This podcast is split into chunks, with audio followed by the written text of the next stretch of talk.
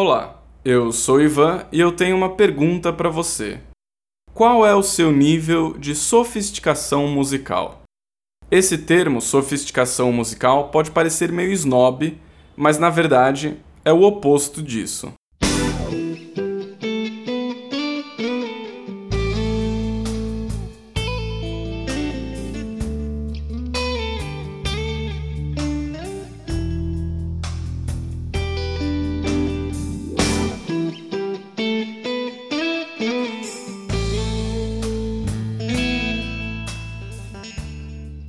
Não existe um único jeito de se tornar músico. Algumas pessoas começam muito cedo. No episódio anterior, eu falei sobre a cantora e baixista Suzy 4, que começou a tocar aos 7 anos de idade. Leonard Cohen, na contramão, só começou a carreira musical aos 33. Alguns aprendem por conta própria. São autodidatas como Jimi Hendrix e Paul McCartney. Outros vão para conservatórios e escolas de música, como a vocalista Tarja Turunen e o guitarrista Randy Rhoads. É uma maravilha que não exista um único caminho para chegar até a música. No entanto, isso é um problema para o mundo acadêmico. Não o mundo acadêmico das escolas de música, mas sim o mundo acadêmico que quer estudar os músicos. Existem diversas áreas da psicologia, da sociologia e da neurociência tentando entender como a música afeta a nossa vida e o nosso cérebro. Eu falei um pouco sobre isso no meu canal do YouTube, o Letratura. Eu vou deixar o link para o vídeo no post desse episódio. Voltando ao problema. Quando se estuda um grupo, é necessário que existam elementos em comum para que você possa comparar os resultados. Por exemplo, uma pesquisa sobre os benefícios de exercícios físicos para mulheres na terceira idade. Simples, você precisa de voluntárias que sejam mulheres na terceira idade. Ao fazer uma pesquisa sobre músicos, é só juntar um bando deles. Simples, certo? Nem tanto. Se o único critério for ser músico, podem aparecer tanto pessoas que tiveram anos e anos de experiência quanto aqueles que começaram há pouco tempo. A saída mais comum é exigir um tempo mínimo de estudo musical. Por exemplo, aceitar apenas pessoas que estudam música há mais de 5 anos. Mas aí você exclui todos os autodidatas, que não têm nenhuma comprovação de estudo. E isso também exclui os prodígios, considerados talentos naturais. Em uma entrevista para o site Make Weird Music, o guitarrista Steve Vai contou que aos 4 anos de idade, quando ele tocou um piano pela primeira vez, ele teve uma epifania e entendeu o que era música e decidiu que ele queria ser músico. Aos 4 anos de idade, ele não sabia nem ler e escrever. I think the when I was four years old, I, I remember walking up to a piano and hitting a note, and I realized that to the right the notes go higher, and to the left they go lower. And immediately I, I had two great epiphanies right at that moment. One was uh, I understood instinctually the construction of music. So whenever I would hear, immediately I said, "Oh, that's what music is," and then these are all the notes. I see them. I could see them. I kind of knew what staffs were in a sense, you know. But I, I just when I heard anything, I could say, "Okay, that's that." No, that's cool. But then the other um, realization was uh, I was I was overcome with the reality that cre- musical creativity is uh, infinite, that no one can tap it out; it'll never end. I, within me alone, are infinite musically creative ideas. I knew at that moment that flooded through me, and I and I knew I was going to be a musician. Well, I, I was. I knew that I was just going to. I didn't know the word musician. I Right. didn't know what that meant. I just knew I like this. I want to be one of those music creators forever. You know, Nessa I- conversa com o Steve Vai, o entrevistador do site Make Weird Music fez um questionamento muito interessante. Ele perguntou: Você era músico antes de tocar guitarra? E o Steve Vai respondeu que sim, porque músico é um termo muito amplo, que não significa estritamente ter uma profissão ou carreira no mundo da música. Além disso, existem pessoas que não são músicos, mas que mesmo assim têm uma grande capacidade de percepção e análise musical. É aí que entra o termo sofisticação musical.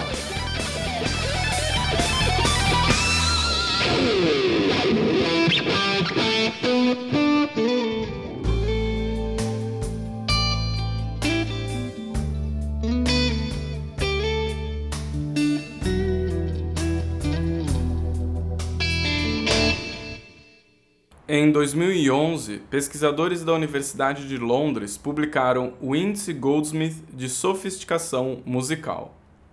É um método, uma ferramenta para mapear a habilidade, percepção e hábitos musicais. Esse índice surgiu porque os pesquisadores queriam mudar a pergunta Você é músico? para algo mais amplo, que servisse para identificar pessoas com aptidão musical mesmo que não tivessem uma educação formal na área. A pergunta Você é músico? mudou para Quão musical você é? ou Qual o seu grau de sofisticação musical? E essa mudança foi feita justamente porque os pesquisadores do Departamento de Psicologia da Universidade de Londres perceberam que não dava mais para tratar de musicalidade como algo binário ao invés de tentar classificar o participante como músico ou não músico, como tendo ou não tendo uma educação musical formal, o índice cria um espectro de musicalidade, com diferentes porcentagens de habilidade. Tudo isso pode parecer bem óbvio, que pessoas diferentes têm graus diferentes de musicalidade, mas faltava uma ferramenta acadêmica para mapear essas diferenças e melhorar os estudos sobre música. Agora, ao estudar um grupo de pessoas e sua relação com a música, pesquisadores têm uma ferramenta para avaliar se todos no grupo têm um nível de sofisticação musical parecido. Essa padronização, como eu já disse anteriormente, é importante para poder comparar os resultados de cada indivíduo ou dos grupos. É importante ressaltar que ter um alto nível de sofisticação musical não tem nada a ver com o tipo de música que você ouve, ou se você é virtuoso em algum instrumento. Citando o artigo publicado pela Universidade de Londres, um alto nível de sofisticação musical, abre aspas, é geralmente caracterizado por a. frequências mais altas de habilidades ou comportamentos musicais, b maior facilidade, precisão ou efeito de comportamentos musicais quando executados, e C. Um repertório maior e mais variado de padrões de comportamento musical. Isso significa que indivíduos altamente sofisticados musicalmente são capazes de responder a uma maior variedade de situações musicais. Eles são mais flexíveis em suas respostas e possuem meios mais eficazes de alcançar seus objetivos quando se envolvem com a música. Fecha aspas. O índice Goldsmith de sofisticação musical é calculado através de um questionário e também de alguns testes práticos, que pedem que o participante identifique melodias e ritmos.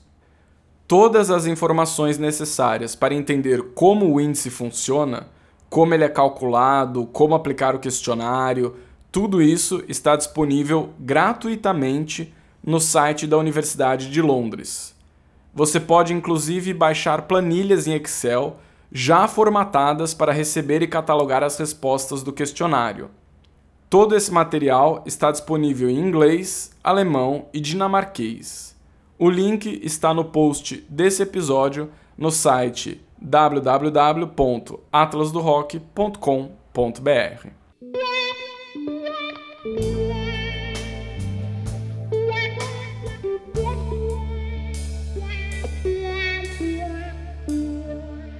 Falando sobre o Steve Vai e sobre prodígios musicais, é impossível não citar o filme Encruzilhada.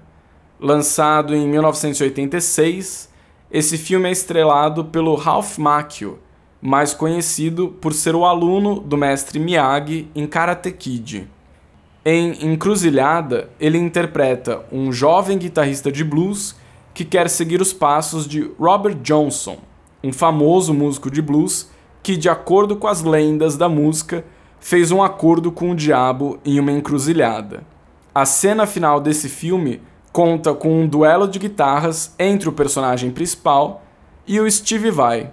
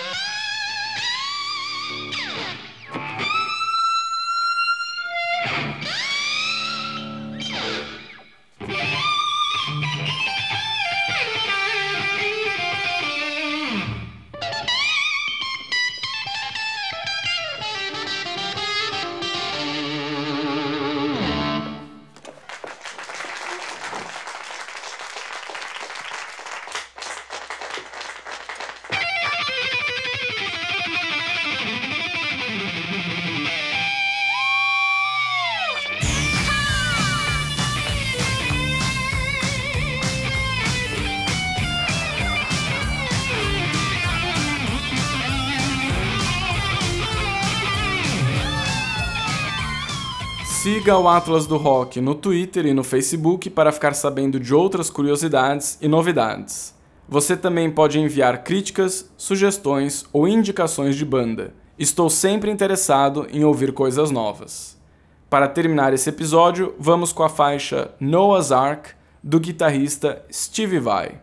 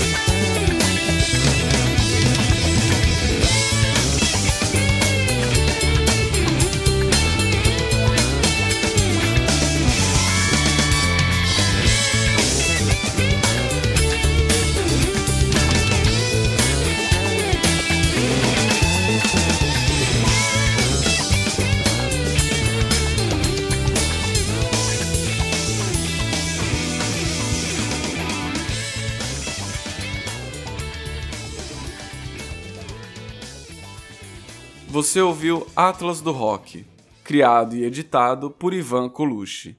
Você pode conhecer mais do meu trabalho no site www.ivancolucci.com.br.